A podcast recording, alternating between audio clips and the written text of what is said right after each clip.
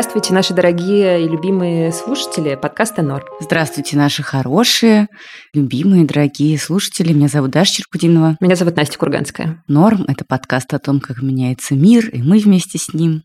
Вот сегодня поговорим о еще одном аспекте, который изменился в жизни многих наших слушательниц и слушателей, и наших героев. Да, мы решили сегодня поговорить с людьми, которые в последние месяцы сменили работу или лишились работы по идеологическим соображениям. У нас будет две таких героини, два разговора о том, как это происходит и что делать потом. Но прежде чем начать, наверное, мы напомним нашим слушателям и слушательницам, что у нас есть Boosty и Patreon, сайты, на которых нас можно поддержать, потому что сейчас, к сожалению, рекламы очень мало у нас, потому что, видите, позиция у нас очень активная, антивоенная, и многих это пугает но нас не пугает. Надеемся, что вас тоже не пугает. Если не пугает, то поддержите нас. Да, поддержите нас, пожалуйста, слушайте наши другие подкасты. У нас есть целый пучок подкастов и в Ютьюбе, и на разных подкастовых платформах. У нас есть сайт, у нас есть телеграм-канал и инстаграм. Пожалуйста, подписывайтесь на нас везде.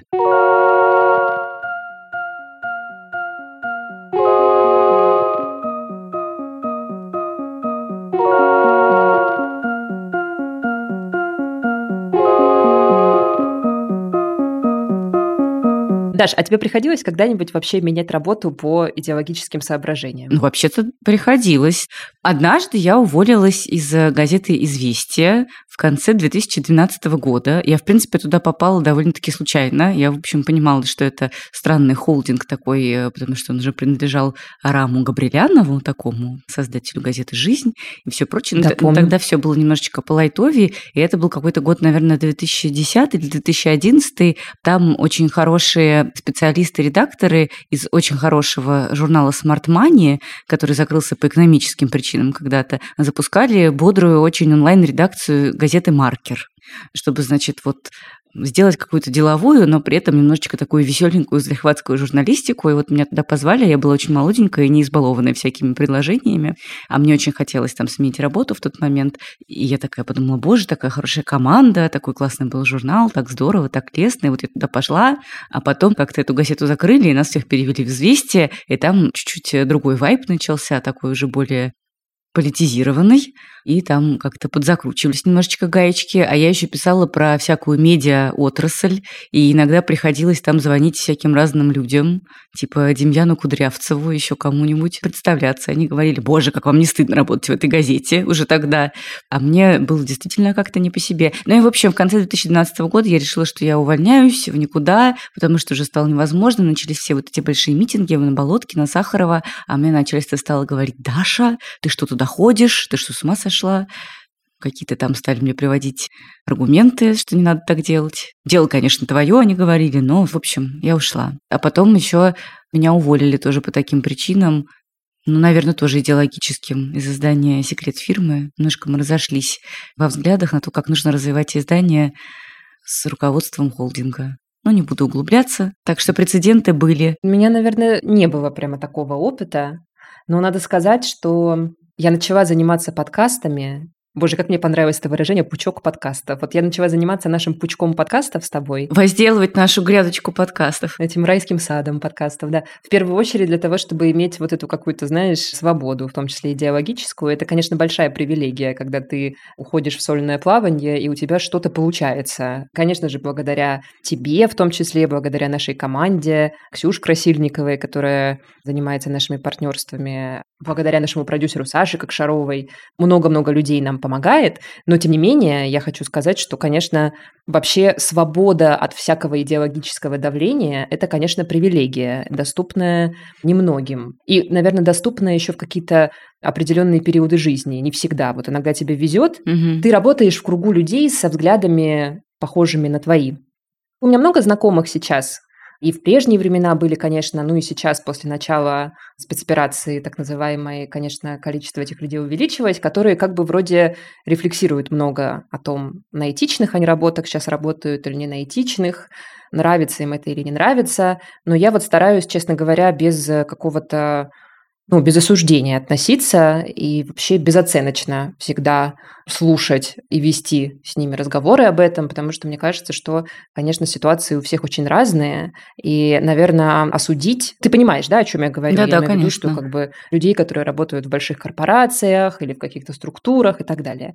Но мне кажется, что, конечно, однозначно осудить можно только, наверное, людей, которые занимаются какой-то прямой политической пропагандой. Вот это, конечно, наверное, особенно после 24 числа, ну, как-то совсем уже не стоит делать, не стоит этим заниматься. Тут можно высказаться однозначно. А в остальных случаях, ну, все делают свои выборы, и у всех свои обстоятельства. Но я очень восхищаюсь нашими героинями, которые сделали выбор в пользу своих взглядов, а не в пользу обстоятельств. Мне кажется, это большая смелость, особенно в России, особенно сейчас. И мы вообще такими героями и героинями восхищаемся. Кстати, показательно, что обе наши героини – женщины. Да, вот женщины смелые люди. Но мужчины тоже есть, которые увольняются. Вообще, я хотела еще сказать, что мы этот выпуск записываем в том числе потому, что я вижу очень много переживаний и очень много разочарования вокруг из-за того, что люди не видят примеров, как другие люди покидают свои должности в каких-то госучреждениях, как люди там уходят, бросают свои работы, выступают активно против войны. Хотя, казалось бы, этого должно быть сейчас много, но на самом деле это происходит, этого много, и вот обе наши героини говорят, что и за ними последовали разные люди, и там кто-то уволился, посмотрев на их пример, кого-то уволили. Это существует, это есть, пускай это вам будет известно, пускай вас это поддерживает, и люди после этого находят работу, находят себе какое-то применение, находят в жизни какие-то новые смыслы. Ну, наверное, бывают очень разные жизненные ситуации. Конечно, наверное, бывают такие ситуации, когда, ну, невозможно прямо взять и бросить, угу. остаться без источника дохода какого-то постоянного. Но думаю, что есть люди, которые могут себе такое позволить на какое-то время. Так что ничего не бойтесь, слушайте наших героинь, действительно смелых женщин, вдохновляйтесь. А есть люди, кстати, я хочу еще добавить, которые не могут позволить, но все равно делают. Но все, все равно, равно позволяют. Увольняются. Да, мне кажется, что это такой скорее личный моральный выбор, потому что иногда вот эта свобода совести, конечно, оказывается гораздо ценнее, чем доход в моменте. Каждый выбирает по себе, не можем никого осуждать, но мне кажется, что даже не всегда обязательно иметь какую-то большую подушку безопасности, например, для того, чтобы уйти с работы, которая начинает тебе казаться не очень честной и не очень подходящей твоим ценностям. Я вот, кстати, считаю, что иногда можно и в никуда уйти. И, в общем-то, довольно часто жизнь тебе вскоре дарит какие-то новые возможности. Так часто бывает. Да, мне, кстати, как раз жизнь подарила прекрасную возможность, когда я ушла вот ровно в никуда из газеты «Известия» и три месяца лежала в депрессии.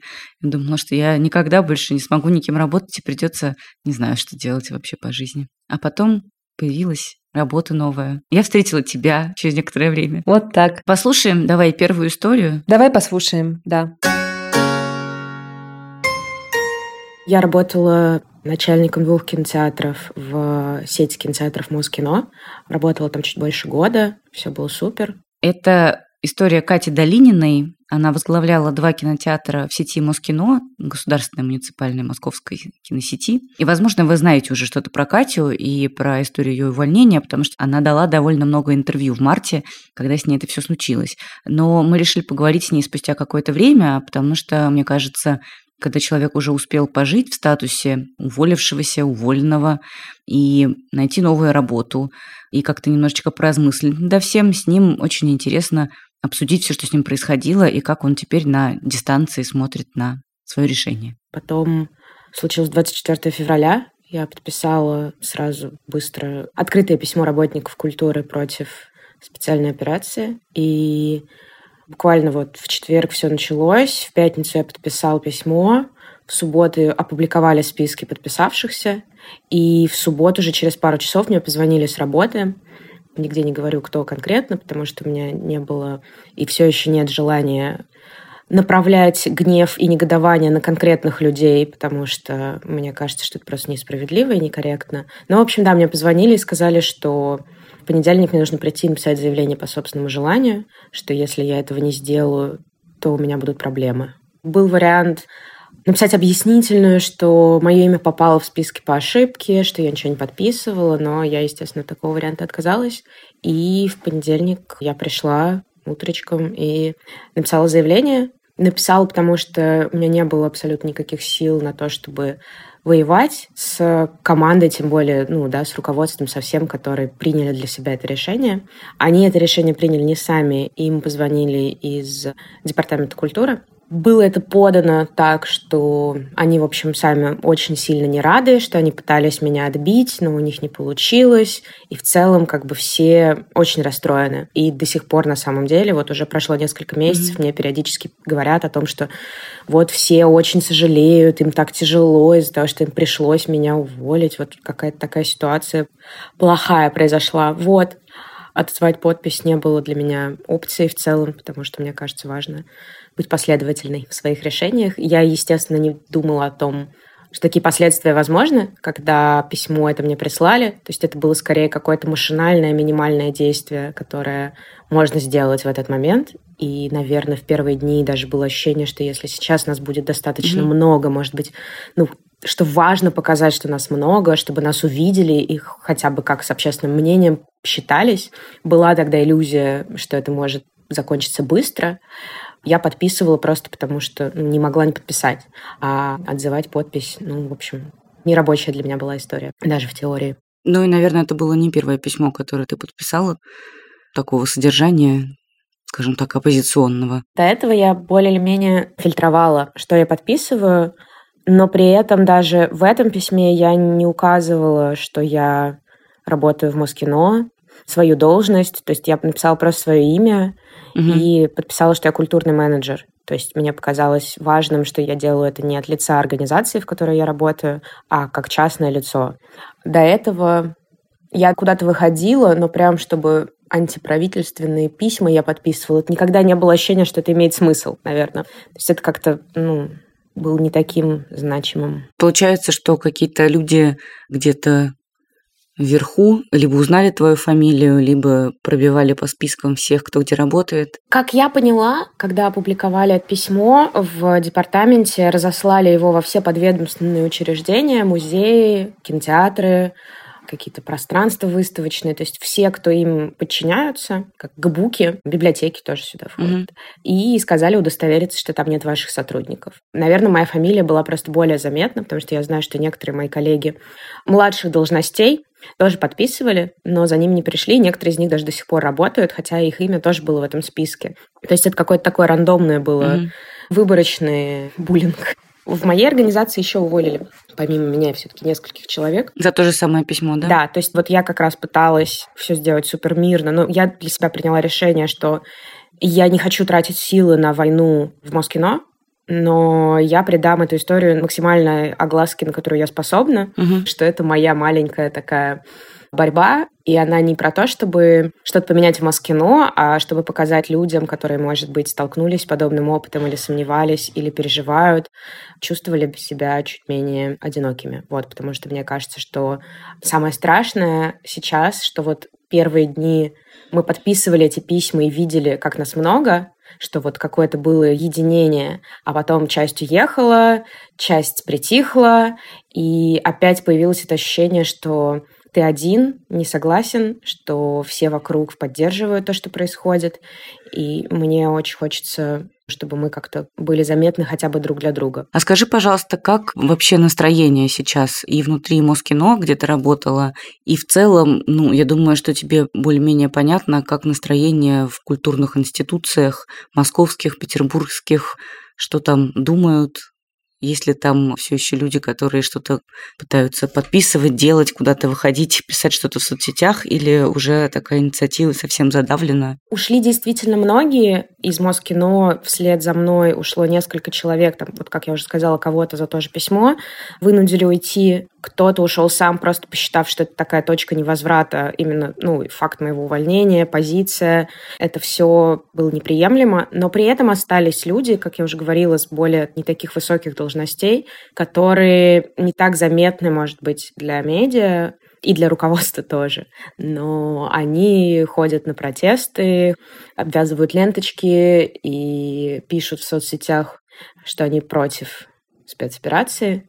А, по поводу каких-то общих настроений. Сложно сказать, потому что это очень сильно зависит от каждой конкретной институции. Наверное, в этом есть какая-то моя сохранившаяся обида на вот именно моего бывшего работодателя учреждения, потому что я знаю культурные институции, в том числе московские, которые в ответ на эти звонки и списки сказали «нет». Угу. И это про, как у нас, наверное, все вообще так устроено, что это вот спустили, и все обязаны подчиниться. На самом деле, как выстроены отношения у руководства твоей организации с теми, кому они подчиняются. Потому что кто-то может сказать нет, а кто-то не может. И зависит это от какой-то политической воли. Да, от личности, от конкретно, да, какие там отношения, какую позицию занимает человек, считает ли он для себя возможным выступить так открыто против. Кать, скажи, пожалуйста, как ты считаешь, что вообще привело к тому, что довольно демократичная компания, команда Москино, которая показывала хорошие фильмы, сделала очень красивые модные кинотеатры, выглядела очень так современно, что вот действовала она так архаично, и что на официальном уровне как-то она как будто бы выражает поддержку или нейтралитет по вопросу войны. Что на глобальном уровне случилось как бы с нашими институциями? С ними ничего не случилось. Они остались такими же, какими они и были. И они довольно последовательны в том, чем они являются. Тут скорее вопрос в том, что мы очень легко принимаем модный шрифт и красивый интерьер за признаки полной современности, да, мы за визуальным ищем идеологическую современность, то, как мы ее понимаем. Mm-hmm. Но в действительности это всегда было государственным бюджетным учреждением. Там было много каких-то бюрократий, согласований, ограничений в том числе. И цензура, конечно же, была относительно того, какие фильмы мы показываем, да, вот ты говоришь, хорошее кино. Mm-hmm. Но при этом было понятно, что там условно фильм с ЛГБТ-повесткой, там спецпоказами показывать нельзя Звать на агентов э, на паблик-токи нельзя. Проверяли, зовем ли мы людей, которые выступили за освобождение Навального. Черные списки актеров, про которые говорили. Это тоже некоторая такая была зона серая, на которую люди наших взглядов, скажем так, либеральных, э, которые работали, соглашались, это был такой компромисс, потому что, с одной стороны, ты соглашаешься на эти правила игры, но с другой стороны, тебе дают возможность в рамках государственной институции делать какие-то классные проекты. Теория малых дел здесь, понимаешь, работала, да, что да. ты как бы все равно не сдаешься и делаешь вот чуть-чуточку. Ну вот здесь у тебя получилось. А еще у меня команда хорошая, а еще у меня коллеги классные, а еще мы все единомышленники. Ну да, нам приходится вот в рамках работы, да, что мы от лица организации, там у нас есть своя политика, вот такое-такое мы делать не можем, но зато мы делаем вот такие штуки, бесплатные, образовательные, интересные, ретроспективы, пленка, и люди, которые любят кино, естественно, это казалось в тот момент, что это может куда-то вырасти, что мы можем омолодить и что-то привнести от себя в это учреждение. И я думаю, что это было какое-то обоюдное стремление, интерес и у департамента, да, если мы говорим про Москву. Mm-hmm. То есть в целом, мне кажется, что была фаза взаимного интереса у молодого поколения, поколения таких условно свободных взглядов и государственных учреждений. Просто это стало такой точкой невозврата война. Катя, как ты сейчас у тебя дела? Где ты работаешь? И как ты вообще смотришь сейчас на эту ситуацию спустя три месяца почти? Я взяла много работ. Я работаю пиарщиком благотворительного фонда «Гуманитарное действие», который признан НКО, выполняющим функции иностранного агента. Угу. Я работаю в кинопрокатной компании, в творческом объединении Артхаус. Ближе всего к тому, чем я занималась раньше, работа. Я работаю в либо-либо, занимаюсь развитием бонусного контента для подписки в Apple Podcasts. И еще через какое-то время должен выйти подкаст, который я веду про кино. У меня, в принципе, много всего, чем я занимаюсь, и я точно не могу жаловаться на какую-то несправедливость судьбы в моем отношении. Я получила очень много поддержки и от близких, которые поддержали бы меня в любом случае, и от мало знакомых людей благодаря огласке, которую получила моя история. познакомилась с какими-то классными, интересными людьми, получила суперские предложения о работе, но я бы обменяла все эти блага, которые я сейчас получила, на то, чтобы отмотать назад эти три месяца, и чтобы просто 24 февраля никогда не наступило. Получается, что ты вот этими работами новыми и вообще своим поступком закрыла себе путь обратно в госучреждение, но, судя по всему, ты об этом не жалеешь. Да, потому что как бы наступил день, когда я поняла, что этот компромисс для меня закончился. Угу. До этого мне казалось, что здесь что-то мы можем друг другу дать, развиваться, что-то менять. Сейчас лично для меня это перестало быть вариантом. Внутренне я поняла, что для меня это неприемлемо. Не знаю, может быть, я пожалею в будущем о чем-то, хотя конкретно в этом случае нет, за три месяца я не пожалела. Может быть, я немножко жалею о том, что я не стала бороться, я имею в виду придать огласки и при этом не увольняться угу. и попытаться повоевать немножко, чтобы они попытались уволить меня по статье, но при этом как бы я вот вспоминаю себя три месяца назад и понимаю, что мои опасения связаны с тем, что я материально ответственное лицо, политической статье меня не могли бы уволить, но какие-то придумать экономические штуки, это в целом распространенная практика. И я довольно сильно переживала именно потому, что на мне было два кинотеатра, и я не очень хотела, в общем, чтобы что-нибудь нарисовали, и оказалось, что я должна им миллионы. Может быть, в этом месте могло быть что-то иначе, но, в общем, насколько у меня хватало тогда сил, энергии, я, в общем, все сделала. Но сейчас, конечно, то, что у меня столько работ, это э, в том числе потому, что у меня просто нет сил смотреть новости, и я пытаюсь забить просто все свободное время какими-то делами, чтобы чувствовать себя нужной каждую секунду.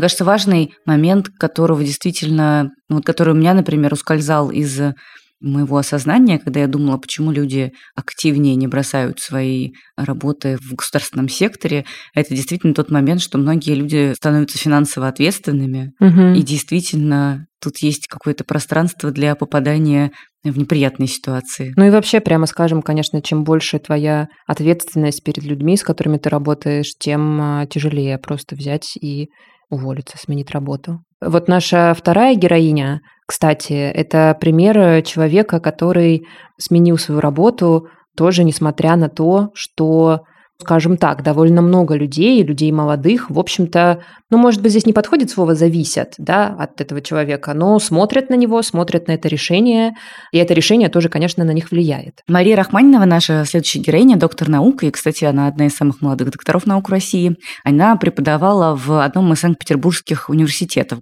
преподавала философию. И после того, как началась так называемая спецоперация, она вышла к студентам на лекцию и произнесла вступительное слово от своей антивоенной позиции. Кто-то из студентов сообщил об этом руководителям курса, и Марии выразили всякое предупреждение, сказали, что так делать нельзя, что студенты должны быть вне политики. Ну и, в общем, через несколько дней Мария приняла решение уволиться, потому что поняла, что иначе быть не может. Я бы хотела вас спросить э, вообще, чем вы сейчас занимаетесь и как вы сейчас, потому что прошло уже с увольнения какое-то время, я так понимаю, что уже два месяца прошло, да?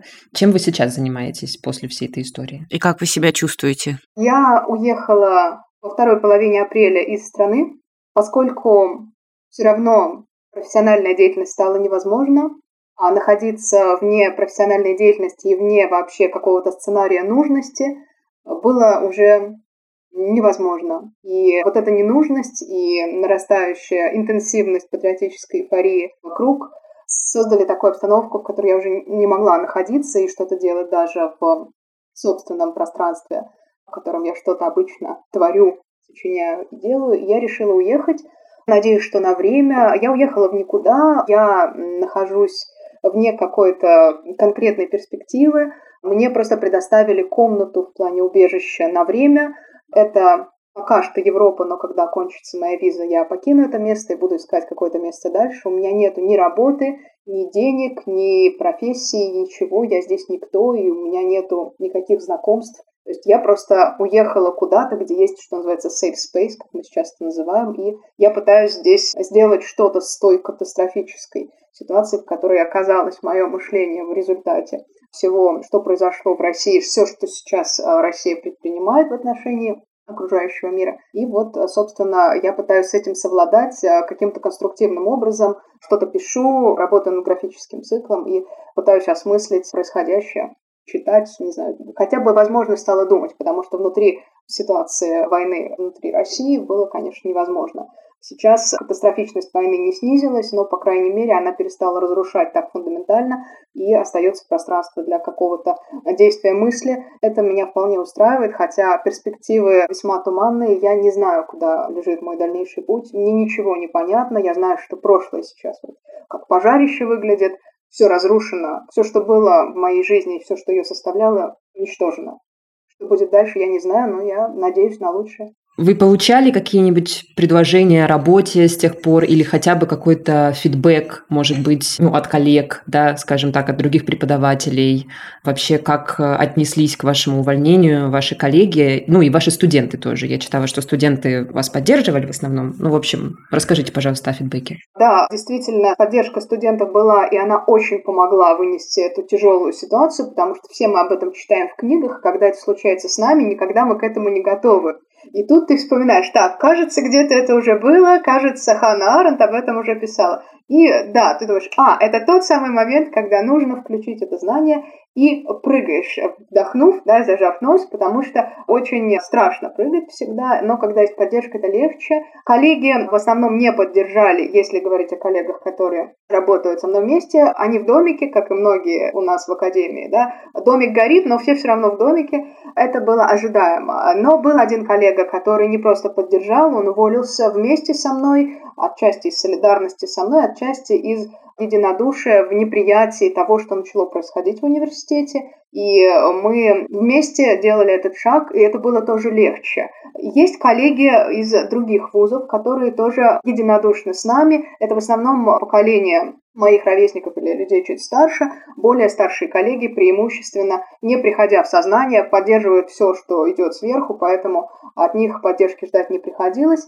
Но другие коллеги, о которых я сказала, что они более-менее солидарны, они ужасно тоже э, чувствуют себя либо одинокими, либо они уезжают, либо они мучаются вот этой обстановкой, которая разворачивается в вузах, и либо увольняются тоже, либо их увольняют, либо они так или иначе пытаются найти какие-то пограничные варианты, потому что сама ситуация для них невыносима в той мере, в какой вуз перестал быть тем, чем он заявляет, что он является. Да? Он стал просто местом открытого вовлечение в пропагандистские патриотические сценарии. Студентов открыто снимают с пар уже на патриотические мероприятия. То есть это уже не университет. И в таком случае, кто тогда мы? И этот вопрос остался у тех, кто остался, или тех, кто оставался, но уехал потом. И это тяжелая ситуация, конечно, для всех работников высшего образования. А скажите, пожалуйста, университеты действительно доводят сами до увольнения? Ну, то есть я имею в виду, что если бы вы не уволились по собственному желанию, случилось бы так, что вас бы уволили или как-то попросили написать это заявление? Вы знаете про такие случаи? Или все-таки университеты ждут, когда человек сам проявит какую-то инициативу и в целом готов там оказывать давление, но не делать каких-то решительных шагов. Таких случаев много, когда увольняют. Насколько я знаю, вот буквально в Ранхикс был только что такой случай в Москве. Подобные случаи постоянно в новостной ленте появляются то по доносу ученика, то по доносу родителя, то по доносу начальника. Так или иначе, я даже собираю просто эти кейсы в специальную папочку, потому что это настоящая вереница подобных случаев, эта ситуация, в которой мы оказались все, это не мой частный кейс, это не кейс моего коллеги. Мы оказались все в ситуации, когда начались процессы с неизбежностью вызывающие вот эту цепную реакцию и это цепочка увольнений, конечно. Кого-то увольняют в связи с высказываниями в соцсетях, кого-то увольняют в связи с какой-то гражданской активностью, кого-то увольняют, потому что что-то слышали, где-то подслушали. Да? В моем случае я уволилась по собственному желанию, поскольку это было для меня принципиально важным не перешагивать ту черту, за которой мне придется уже идти на сделку с совестью, поэтому э, в данном случае я считаю себя не жертвой, а неким субъектом политического выбора угу. и субъектом принятия решений. Я понимала, конечно, что еще одна лекция, и уже это сделают помимо моей воли, я не видела смысла оставаться в аудитории, но, тем не менее, такие случаи тоже встречаются в других вузах и в школах, насколько мне известно, когда человек планирует до последнего привносить от себя какие-то смыслы противопоставляемые да, официальной пропаганде, но ему мешают это делать. Я думаю, что скоро не останется вообще ничего, что не было бы окрашено в цвета, сами знаете, каких процессов. Да, то есть вряд ли останется Каких ленточек? Да. Вы в начале нашего разговора сказали, что почувствовали, что вот сейчас время достать вот эти знания из э, Ханны Аренты и других разных книг, прекрасных которых мы все читали, и про которые мы все думали, что это какая-то ушедшая эпоха, и никогда, больше никогда мы такого не увидим. Скажите, пожалуйста, насколько по-новому вы увидели эти тексты и эти смыслы, и что вам по-новому услышалось, отозвалось, прочиталось, насколько увеличилась ваша эмпатия, скажем так, к людям в тех исторических временах? Ну, вы знаете, я всегда была склонна верить тем, кто мыслит, а то, что люди, написавшие эти тексты, мыслят, видно потому, как они написаны. Поэтому в целом умом я это понимала. И я всегда себе говорила, так, вот к этому готовься, когда-нибудь это случится, к этому готовься, когда-нибудь это случится. И вот это случилось. Увы, я бы предпочла, чтобы это не случалось.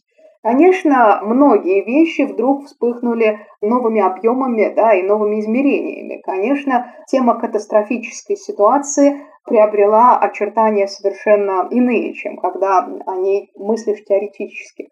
И катастрофическая, как лишенная правильного выбора, свободного да, от осуждения, свободного от какого-то противостояния, оно предстало в полный рост перед нами всеми. У нас действительно не было способа не быть виноватыми хотя бы перед кем-то, у нас не оказалось способа не войти в противостояние и в конфликт. Потому что это то, чему нас учат с детства, да, что ни с кем не ссорься, будь удобным, не конфликтуй, найди выход здесь, найди выход здесь. И здесь ты понимаешь, Э, поляризация случилась не в тебе, поляризация случилась в мире. Угу. И здесь придется занять какую-то определенную позицию. Это приведет, конечно, к ситуации конфронтации. Нужно быть к ней готовым.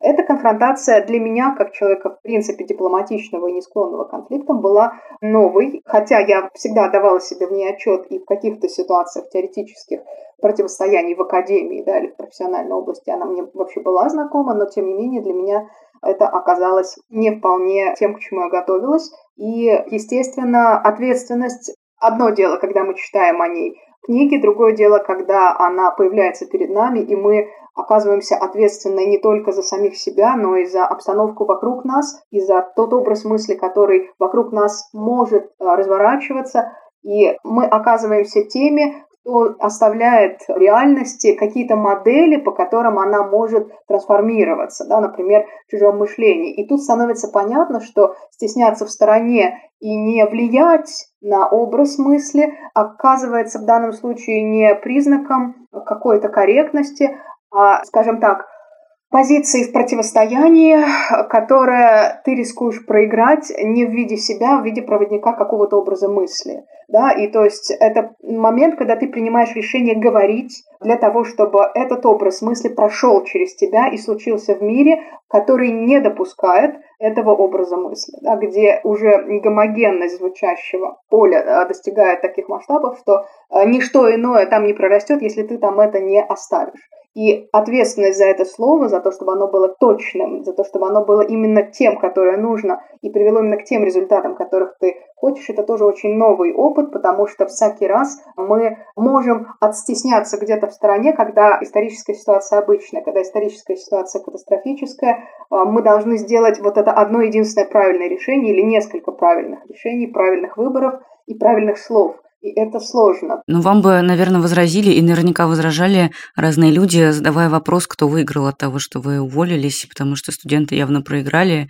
вы тоже в сложной ситуации. ВУЗ просто восторжествовал, потому что убрал вот эту неудобную преподавательницу, которая там что-то высказывала, не то, что хочет политрук. Я понимаю, что в данном случае мой выбор – это одна сторона ситуации, другая сторона ситуации, если бы я продолжала говорить в том же ключе, то для меня бы это закончилось уже извне. Я просто не хотела становиться тем, а, кого ловят, да, тем, кто становится жертвой. Uh-huh. Это первый момент, да, то есть в любом случае увольнение было бы, либо мне пришлось бы молчать и быть тоже в домике и делать вид, что ничего не происходит, и давайте там поучаствуем вот в этих конкурсах, как делали мои коллеги, да, либо я должна была бы говорить, что все в порядке и там наши победят, но либо вот говорить то, что следовало говорить, и то, что мог бы говорить любой мыслящий, видящий человек, и тогда все бы закончилось помимо моей воли. То есть в данном случае отчасти это и внешние обстоятельства тоже. Если допустить, что их нет, предположить такую гипотетическую ситуацию, то в чем был смысл? Смысл был в том, чтобы разомкнуть вот эту стерильную и кажущуюся несобытийность повседневного, угу. в которой мы все друг для друга пребываем и в которой мы утрачиваем зрячесть и утрачиваем чувствительность к происходящему, разомкнуть ее перед студентами для того, чтобы нечто случившееся стало и в их глазах очевидным симптомом чего-то страшного. Если человек увольняется в никуда, без дохода какого-то, да, жить без денег, это, знаете ли, вообще-то лайфхак, и я только сейчас вот его осваиваю в полной мере, да, но это некий, да, опыт такой. Если человек делает такой решительный шаг посреди семестра, если это при ответственный человек, не преподаватель, который там поставит видео и уходит на всю пару, у нас так тоже делают, да, как те, кто в доме. Да, если человек, который очень ответственно относится к своей работе, размыкает семестр и выходит из ситуации, что-то страшное происходит. Нет способа убедительно сказать о том, что нечто является страшным, если не сделать собственный какой-то шаг за пределами слов, в отношении вот всей этой ситуации. И этот шаг является единственным красноречивым свидетельством того, что это не шутки, да, того, что это все всерьез, и все это по-настоящему, и все это с нами. И это не ТикТок, это не виртуальная реальность. Это реальность, в которой мы находимся друг с другом, и мы взаимодействуем. И внезапно это привело к очень интересным эффектам, прежде всего к резкому сближению с в том числе теми студентами, которые сохраняли какую-то дистанцию и мне казалось, что это последнее, что я могу дать своим студентам, подарить им эту ситуацию, в которой мы по-настоящему наконец сможем с ними встретиться за пределами тех условий, в которых их обучают с первой пары. ВУЗ этим занимается, и я сейчас вот подчеркиваю это, да, особенно. Их учат тому, что мы обслуживающий персонал, а они клиенты, которые платят за услуги. И на первом курсе у них есть пары, на которых им специально обученные люди объясняют, что вот эти люди сейчас вас будут обслуживать. И в этой ситуации сама изначальная установка на обучение как бы окрашивается цветами сервиса, и поэтому не вызывает интереса и экзистенциального вовлечения. Mm-hmm. Мне хотелось сломать этот паттерн и что-то противопоставить ему, что-то реальное, живое и то, что по-настоящему соответствовало бы моему пониманию того, зачем вообще нужны эти занятия. Как вам кажется, Каким образом вообще сложилось э, в образовании? Я так понимаю, что можно уже сейчас как-то говорить об этом как о системном факте каком-то. Каким образом сложилась вообще такая ситуация и в высшем, и в среднем образовании, когда преподавателей увольняют за какие-то высказывания, когда они сами вынуждены увольняться, когда увольняются по соглашению сторон и так далее. Это происходит, потому что люди, вот, например, в вашем университете или вообще, в принципе, в образовании действительно верят и поддерживают войну, государству и так далее, или потому что это как бы чего не вышло, или потому что это методичка, или потому что что? То есть почему вообще так много противодействия, в том числе в каких-то гуманитарных, либеральных вузах, ну и вообще, в принципе, да, в вузах, где должна быть какая-то свобода мышления, да, и она должна как-то воспеваться. Почему вообще это происходит? Почему такое давление? И вот я видела скриншоты каких-то преподавательских чатов, где девушка-аспирантка пишет там, типа, мол, не обсуждаем ни в коем случае эту ситуацию на занятиях, потому что уже поступили сигналы от студентов, реакция от администрации скоро последует. Ну, это же абсурдно совершенно звучит, какие сигналы, какая реакция. Не поддерживать войну, это же супер адекватно. То есть почему такая ситуация вообще сложилась? Из чего это выросло все? Это очень важный вопрос, он очень фундаментальный, мне кажется, сейчас как раз самое время а, писать об этом тексты, но вообще-то поздновато уже, конечно, стоило писать раньше, но, может быть, хотя бы сейчас напишут разные люди. Здесь есть комплекс причин. Одна из них – это то, что я для себя называю homo sovieticus. Вот этот человек, а, который так сильно впитал страх 20 века, и так сильно впитал приспособленчество к чему угодно в качестве главной модели выживания, успеха и процветания, Совершенно не важно, что там происходит. Там происходили уж такие вещи в 20 веке, что придавать им значение на все оперативной памяти не хватит. Да? Не будем вникать, что происходит. Главное приспосабливаться. Мы не рассматриваем монстра. Монстр где-то есть, но там всегда монстр. Это то, чему привыкает Homo советикус. Да? Мы не вникаем в эту деталь, мы помещаем ее в скобки и реагируем на скобку, но не на то, что в ней содержится. И это, конечно, первое, да, то есть вот такой конформизм ради выживания, но здесь, увы, есть основания для такой модели адаптации. Плюс, конечно, то, что в основном те люди, которые могли воспитать своих детей иначе в 20 веке, закончили свою жизнь трагически, часто детей не имели или имели возможности их воспитывать. То есть передать другие ценности, передать ценность сопротивления, противостояния, защиты себя и какого-то автономного действия, это не то, что удалось, скажем так, 20 веку, и эти люди в основном действительно погибли или были растерзаны, или были раздавлены и заканчивали свои дни, ну, период карательной психиатрии мы представляем себе, да, что это были уже совсем люди, которые впали там в состояние отключки от реальности, да, если это лагерь, то тем более это люди, которые замолкали навеки. Короче говоря, людей ломали, да, и передать альтернативные модели было некому, поэтому выживали только те, кто в итоге могли воспитать своих детей в духе приспособленчества. Только молчи, только не высовывайся,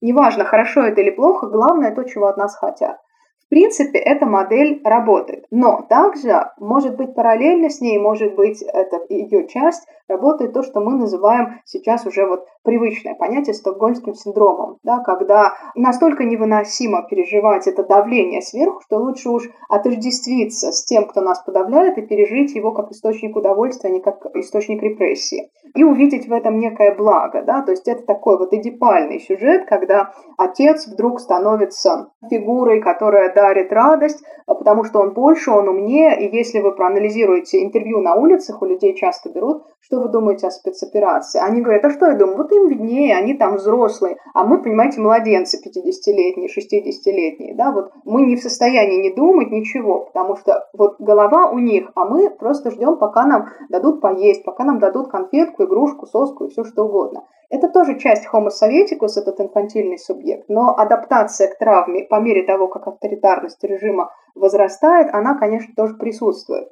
И поэтому я думаю, что отчасти у людей срабатывает вот такое отождествление, вплоть до совершенно искренней веры в это. Например, один профессор в университете, в котором я работала, искренне тратит целые пары на то, чтобы прославлять вождя, при том, что этот же профессор в 90-е славил совершенно другие порядки и совершенно другие ценности артикулировал, да, а при КПСС он артикулировал еще и третьи ценности. Но он так прекрасно переодевается, что одинаково страстно говорит обо всем. И вот в последние месяцы он открыто тратит пары на то, чтобы призывать к тому, чтобы поддерживать российскую агрессию вообще во всех странах, в том числе необходимо, по его мнению, завоевать Францию. Это не то, на что напишут донос коллеги или студенты. Это то, что всем нравится, потому что причастность к большой папиной штанине, она всем здесь нравится. Это главная модель политической антисубъектности в России, а кроме антисубъектности здесь ничего не разрешено. Все остальное карается уже под разными предлогами, административными и уголовными статьями. И этот человек, он страстно и искренне способен часами славить любой сапог, который стоит у него на лице. И это что? Это деформация, психическая деформация, интеллектуальная деформация. То есть, да, я бы назвала это стокгольмским синдромом и жестом спасение в условиях кризиса смысла. Угу. То есть там, где смысл разрушен и реальность абсурдна, он производит смысл как бы изнутри своего понимания ситуации, как бы содействуя ей в надежде, что, возможно, она даст ему еще одну медальку или еще одну грамоту или что-нибудь. То есть это комплекс причин, но я уверена, что здесь их гораздо больше. Я вот назвала только те, которые на поверхности. Мне всегда было, во-первых, интересно, как это так ловко происходит у людей, вот это переодевание буквально в воздухе. А во-вторых, на каких же основаниях он, интересно, собрался завоевывать Францию? Because I can, да, мы можем, потому что мы крутые, у нас есть Искандеры и Большой Папин Палас, и все, и мы покажем Папин Палас всем. Так малыши в детском садике обычно разговаривают, но у нас не проходит, видите, это чудовищное обстоятельство постсоветской травмы, советской mm-hmm. травмы, неосоветской травмы, я не знаю что. То есть полная инфантильность и неспособность мыслить, и полная готовность раствориться в тотальной фигуре кошмарного отца, который грозит всему миру кнопкой. Спасибо большое за эту метафору. Очень действительно похоже на правду. Вы видите вообще какую-нибудь надежду для качественного гуманитарного образования в России, вот э, пока будет держаться этот режим, потому что, ну вот мы видим сейчас какую-то цепочку выдавливаний и насильных, и добровольных уходов, да, самых разных людей из разных вузов. Вот я сама училась в высшей школе экономики на журфаке, и там просто уже сменился состав абсолютно и сменился окончательно в этом году. И теперь вроде как деканом будет ведущий ВГТРК Эрнест Мацкевичус. Ну, в общем, совершенно крейзи всякие события происходят. Огромное количество, там, не знаю, либерально мыслящих или, в принципе, независимо мыслящих этих профессоров оказались, ну, как бы ненужными сейчас вот при этой идеологии нынешней. Вы видите вообще какую-то надежду для этих людей и вообще для гуманитарного образования? Ну, я думаю, что если бы я видела надежду, я бы не сидела тут в чужих пустых стенах. Вот, понимаете, я была ужасно упорной, и ужасно оптимистичный. И сейчас я себя корю за это страшно, потому что я хотела работать до последнего. Я работала в государственных учреждениях, хотела принести пользу этому обществу, я хотела все делать открыто, я очень много трудилась, и можно сказать, что огромное количество лет я тратила всю себя, все свое свободное время на то, чтобы увидеть результат. Результата я не увидела по ряду причин, в том числе там, вот этого геронтократического заговора, который я все-таки верю, да, потому что я вижу поколенческий разрыв очень серьезный, и то, насколько люди поколения советского вообще не допускают к принятию решений никаких специалистов, даже там 40-летних уже, называя их внуками, да, ну потому что сложно не видеть внука, либо если тебе там 80, да, к примеру. Претензий нет, вопрос лишь в том, чтобы допускать к принятию решений кого-то еще. Ну, там множество, комплекс обстоятельств, но исходя из того, во что это превратилось сейчас, я могу сказать так. Мне кажется, что парадигма, которая выстраивается на данный момент, парадигма исключительно консервативная, выстроенная вокруг фантомного события в прошлом, фантомного, потому что оно сто раз уже переписано, да, это событие Великой Отечественной войны. Но если мы присмотримся, то по структуре Консерватизм как модель понимания реальности очень похожа на травму. Травма не выпускает нас из момента травмы. Mm-hmm. Травма – это вечный момент настоящего, из которого нельзя выйти. Она прокручивается по кругу, она прокручивается постоянно, разрушая все, что касается попыток выхода за пределы травмы и попыток выхода к возможному будущему, попыток э, выхода к настоящему. Знаете, в Adobe Premiere Pro называется «Погружение в черный». Мне всегда очень казалось забавным это название такого инструмента, когда кадр растворяется да, в черном фоне. Вот сейчас нечто подобное происходит со всем образованием. Оно погружается не просто в патриотическую эйфорию, лишенную вообще уже каких-либо обещаний, которые давал университет, а, кстати, они никогда не были до конца честными, потому что университеты в принципе возникали в нововременном периоде начиная с эпохи Возрождения, как институты ретрансляции интересов государственной власти и воспроизводства систем власти. И те, кто работали в этих структурах, как правило, предполагалось, что они будут служителями систем власти, которые рекрутируют кадры под видом того, что их просвещают и дают им некие общечеловеческие ценности, но мы знаем, какими это были ценности. Но, тем не менее, что-то хорошее общечеловеческое университет все-таки обещал, и вот в этом его виде еще можно было что-то делать последние там, ну сколько-то там, 10 лет. Но если брать вот минувший год, и даже, может быть, с 2018 года это началось, уже практически ничего невозможно было делать, даже в качестве альтернативы под видом того, что, ну вот я-то, по крайней мере, выполняю те обещания университета, которые он в целом не выполняет.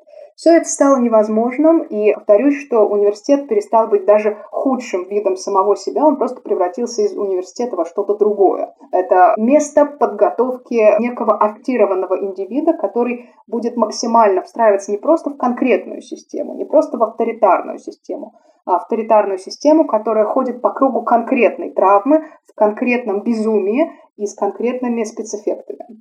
То есть это уже не просто даже не свобода или некая не автономность знания, это уже конкретная постановка конкретной пьесы, mm-hmm. а не просто театр в широком смысле. Поэтому я не вижу, честно говоря, никаких перспектив. Я надеюсь на то, что когда-нибудь, может быть, я застану что-то другое, и это снова станет возможным, и когда-нибудь я снова стану нужной, или впервые стану нужной, может быть.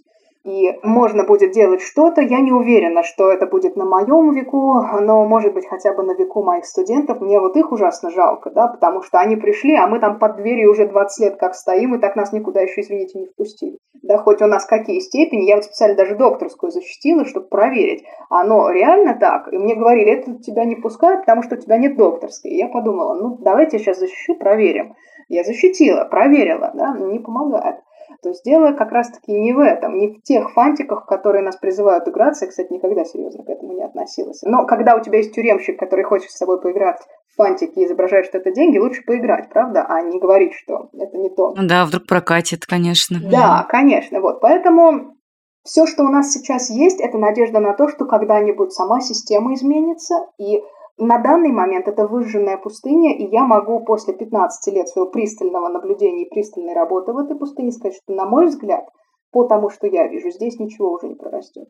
То есть это конец, и нужно дать этому умереть.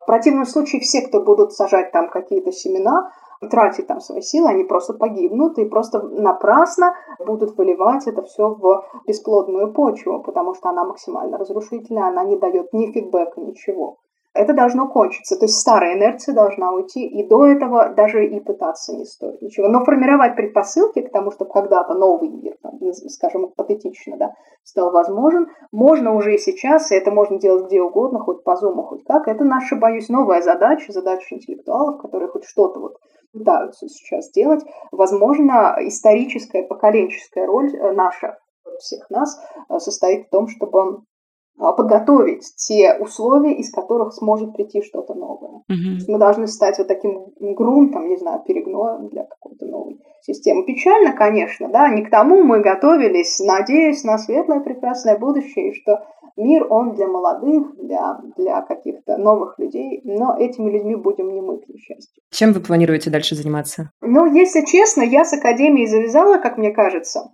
потому что все, что я могла, я сделала, да, я там столько лет в 6 утра вставала для того, чтобы идти вот на работу, и вот у меня мысль о том, что если сегодня я встану и что-то сделаю, может быть, это помешает случиться катастрофе однажды, и чувство катастрофического, оно пронизывало большую часть моих работ в направлении творчества. Но я планирую, что просто уже разрешить себе, наконец, заниматься только искусством, но в том плане, что для меня это было всегда важным и самым главным сюжетом, но это то, что я не могла себе позволить, потому что невозможно заниматься чем-то прекрасным, создавать прекрасно, пока вокруг все горит и рушится. Мне казалось, что я могу вот тут вот подставить вот так руку, здесь вот подставить спину, и оно не упадет. Но на самом деле это была ошибкой, потому что нужно было просто дать этому упасть и не тратить себя на это. Поэтому сейчас что я думаю? Сейчас я буду заниматься графикой, живописью, фотографией, то, что я делала всегда, и то, в отношении чего у меня даже есть какие-то профессиональные скиллы, потому что я получала специальное образование. И со спокойной совестью я срываю с себя погоны жителя Академии, но я это уже сделала, в общем-то. Впрочем, я надеюсь, что какие-то, может быть, живые, флюидные и диффузные спецкурсы будут возникать, но уже не на тех основаниях, когда ты должен там не быть тем-то, тем-то изображать из себя то-то, то-то, да, а на каких-то основаниях, когда будут приглашать именно меня, и когда мое портфолио, мое досье, скажем так, на меня видела разные досье, на знаете, папочка дела с веревочкой, когда оно будет работать уже не против меня, а на меня. Вот только на этих основаниях я готова сотрудничать с каким-то работодателем, и если вот именно меня он будет приглашать, да, именно с тем, что я могу предложить, я на это буду согласна. До тех пор я готова, ну, делать любую работу. Я рассматриваю для себя в перспективе какие-то варианты чернорабочего, как это мне уже, в принципе, знакомо и привычно. Это, во всяком случае, лучше, чем превратиться в то, во что превращаются сейчас служители культов и академий. Возможно, это будут спецкурсы, возможно, это будут какие-то YouTube-курсы, и я, конечно, планирую, в-третьих, э, заниматься э, дальше развитием журнала Акроте по Anarchist Studies в Сейчас бы я уже сказала не постсоветском, а неосоветском пространстве. Опыта постсоветского мы еще не получили. Да. Это было одно большое советское, которое просто выспалось вот, и вылезло обратно. Вот, поэтому, да, это как бы третий план. Вот я перспективе этих трех планов рассматриваю себя. Я не знаю, как все это будет, что будет, но пока я стараюсь как-то придумать вот эту аварийную остановку, рассмотреть как ситуацию перегруппировки да, и дальнейшей какой-то работы. Потому что много всего наработано, и сила еще есть, как ни странно. Да? может быть, когда-то это пригодится. Остается надеяться только на это.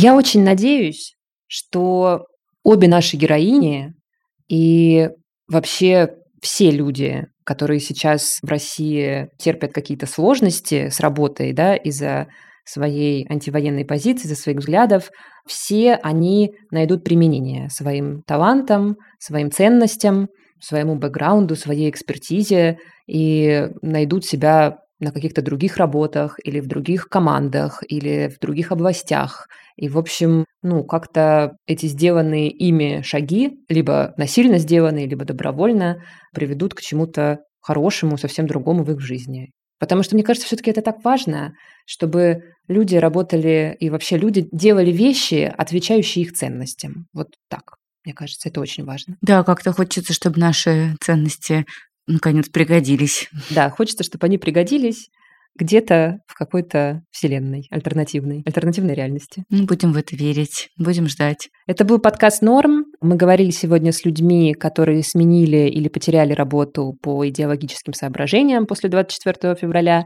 На следующей неделе мы вернемся, думаю, что какое-нибудь интервью сделаем. Если у вас есть какие-то просьбы к нам, если есть какие-то темы, о которых вам бы хотелось услышать выпуск, пожалуйста, пишите. У нас э, есть Telegram, подкаста Норм, Z's Норм. Мы оставляем его обычно в описании подкаста и в описании выпусков. У нас есть Инстаграм, тоже такой же. Подписывайтесь, пишите туда. Можете писать в комментарии в Apple подкастах и на других платформах с кем хотите, чтобы мы поговорили.